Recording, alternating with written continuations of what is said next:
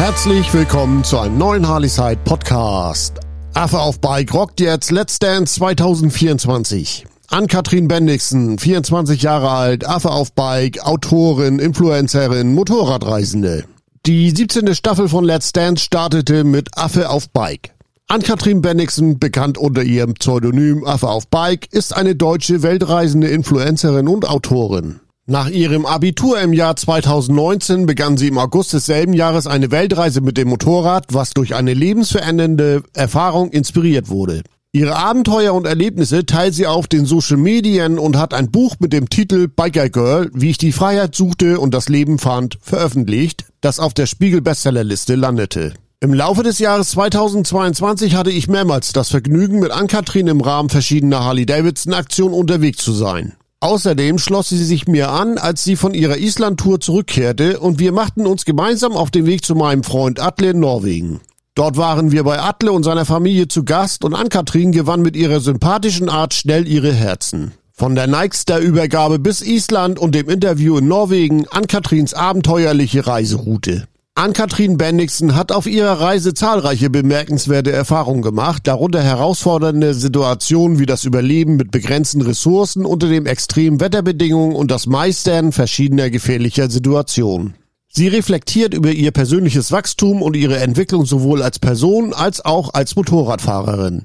Ihr größtes Ziel ist es, gesund zu bleiben und ihre Freiheit und das Reisen weiterhin zu genießen. Biker Girl Ann-Katrins ehrlicher Einblick in die Höhen und Tiefen ihrer Weltreisen. In ihrem Buch Biker Girl teilt sie ihre Erfahrungen und Abenteuer, um junge Menschen zu inspirieren und Mut zu machen, ihre eigenen Abenteuer zu erleben.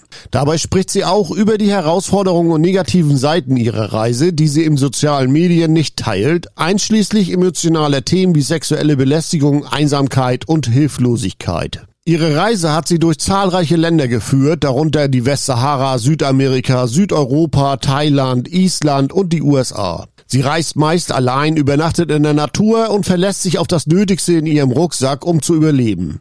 Ihre Motivation für die Reise war, nach einer schweren Krankheit im Alter von 18 Jahren das Leben ohne Bedauern zu leben. Bennigsen betont die Wichtigkeit von Gesundheit, Freiheit, Glücklichsein in ihrem Leben. Affe auf Bike bisher erfolgreichstes YouTube-Video. Im Juli 2022 hatte ich die Chance, sie kennenzulernen, als ich im Auftrag von Harley Davidson die Übergabe der Nigester bei Rix Motorcycles in Baden-Baden fotografierte. Ich entschied mich auch, die Übergabe eigenständig zu filmen. Es machte ja Sinn, da ich sowieso vor Ort war. Die Übergabe der Harley Davidson Nigester Custom bei Rix Motorcycles in Baden-Baden findet ihr bei Ann-Kathrin und der Affe auf Bike auf YouTube.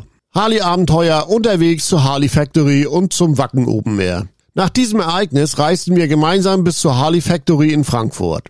Sie fuhr dann im Rahmen der Rot-Wacken-Tour weiter zum Wacken Open Air, während ich zunächst nach Hause in Richtung Norden zurückkehrte und einige Tage später ebenfalls nach Wacken aufbrach. Dort trafen wir uns wieder und nahmen Backstage auf der Bühne an der Übergabe teil. In jenem Jahr war Harley Davidson Sponsor des Festivals und hatte eine umgebaute Harley Davidson für eine Verlosung zur Verfügung gestellt von Wacken nach Island. Nach dem Wacken Open Air begleitete ich sie noch ein Stück, bevor sie ihre Fahrt nach Flensburg fortsetzte, um sich auf ihre bevorstehende Reise nach Island vorzubereiten, ein weiterer Teil ihres beeindruckenden Plans. Es ist erstaunlich, was sie alles unternimmt. Obwohl ich selbst viel auf der Harley Davidson unterwegs bin, komme ich mir im Vergleich zu ihr fast wie ein Amateur vor. Diejenigen, die ihre Islandreise verfolgt haben, werden bestätigen, dass ihre Abenteuer wirklich außergewöhnlich sind. Abenteuer in Norwegen, gemeinsame Tour mit Ann-Kathrin und das besondere Interview bei Atle in Norwegen. Im September 2022 plante ich noch eine Norwegen-Tour auf der Panamerika zu meinem Freund Atle in Norwegen, der unterhalb von Stavanger in Egersund wohnt. Ann-Kathrin hatte zeitgleich den Plan, auf der Rückreise von Island über Dänemark nach Norwegen überzusetzen, um zu ihrer Base auf die Lofoten zu fahren. Kurz entschlossen hat sie sich mir angeschlossen und ist mit mir zu Atle gefahren. Sie fand die Idee spannend. Man bedenke, dass sie eigentlich gar keine Zeit hatte. Erste Wetterberichte sprachen von Schneefall auf der Strecke zu den Lofoten. Außerdem stand ihre nächste Reise nach Thailand direkt im Anschluss bereits an. Wir hatten eine Freifahrt von der Kolo Line mit der Superspeed-Fähre bekommen, auf der wir gemeinsam nach Christiansand übergesetzt haben, nachdem ich sie vom Island Fähranleger abgeholt hatte. Selbst das war kurios und typisch für sie. Ihre Fähre hatte etwas Verspätung, Somit waren wir bei der Cola Line die letzten, die an Bord gefahren sind und direkt hinter uns ging die Bugklappe zu. Naturidylle am norwegischen See zwischen Klappstuhl und Minimalismus. Wir zelteten in der norwegischen Telemarkt an einem wunderschönen Platz am See. Was für mich eher eine gelegentliche Aktivität ist, aber für sie auf ihren Reisen fast zum Alltag gehört. Sie ist in ihrer Welt sehr gut organisiert und schätzt Minimalismus. Trotzdem war sie von meinem Klappstuhl begeistert und saß ständig darin. Bevor wir unser Lager aufschlugen, hielten wir in einem kleinen Ort an, um einzukaufen, denn natürlich mussten wir noch etwas zu essen besorgen. Wie es sich für Reisende gehört, hatten wir unsere Kocher und alles Nötige dabei. So mussten wir nicht hungern, denn die Luft macht hungrig. Allerdings waren wir Ende September in Norwegen unterwegs und das ist nicht unbedingt die beste Zeit, um so weit oben im Norden zu zelten und es war zu dieser Zeit schon richtig kalt. Wir waren beide platt von der Reise. Sie kam zwar direkt von der Fähre, aber das schlaucht auch ganz schön. Ich hatte an diesem Tag circa 600 Kilometer auf der Panamerika Special hinter mir. Die Panamerika ist absolut tourenfähig. Ich hatte sie noch mit dem Sundowner Tourensattel ausgestattet, welchen ich jedem empfehlen kann, der große Touren fährt. Am nächsten Tag fuhren wir gemeinsam zu Atle. Dort habe ich das Interview mit Ann-Kathrin aufgenommen, das ihr auf meinem Harleyside YouTube-Channel ansehen könnt. Norwegische Gastfreundschaft wie Ann-Kathrin Bennigsen Herzlichkeit und Kultur erlebt. Besonders hervorheben muss man die Gastfreundschaft der Norweger. Wir hatten den kompletten Familienanschluss inklusive lokaler Küche im Familienkreis. Was viele sicherlich nicht wissen, Ann-Kathrin kann etwas Norwegisch sprechen. Ich staunte nicht schlecht. Das ist gefühlt das ständige Leben von Ann-Kathrin. Sie lernt unentwegt tolle Menschen auf ihren Reisen kennen. Am nächsten Tag sind wir zu dritt mit den Harleys in die Berge ins Jagdrevier von Atle und seiner Familie gefahren. Dort jagen sie einmal im Jahr für den eigenen Verzehr oder wenn Besuch kommt, so wie wir, denn die Elchfrikadellen, die Atle uns den Abend vorher zubereitet hatte, waren das besagte lokale Gericht. Wir wollten aber nicht zum Jagen in die Berge. Dort oben wartete eine großartige Aufsicht auf uns und eine schöne Schotterstrecke.